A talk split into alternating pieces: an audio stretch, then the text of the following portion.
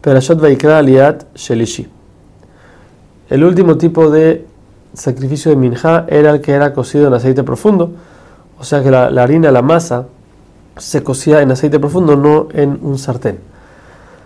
Todas estas, como dijimos, eran hechas de trigo, no se podía poner ningún tipo de harina, de harina que no sea de trigo, ni de ningún tipo de endulzante. Para esto, dice el Pasuk, hay otros sacrificios especiales. Por ejemplo, el sacrificio del Homer, que se traía el segundo día de Pesach, era hecho de cebada, no de trigo. Y los bikurim, que son las primicias, que se traía de las siete especias con las que fue alabada la tierra de Israel. Una de ellas es el dátil, que está lleno de miel. Ese también se llama un sacrificio y se llama que estás trayendo miel al Betamigdash o al Mishkan. Pero aparte de eso, todo lo demás tenía que ser de trigo y sin endulzante.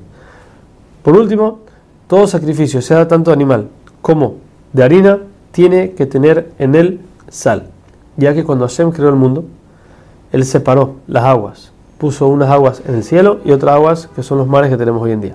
El agua del mar se quejó porque le toca a él estar lejos de Hashem, por así decirlo, a lo que Hashem le respondió que no se preocupe, ya que el agua del mar es salada, todo sacrificio que se traiga va a tener que ser salado.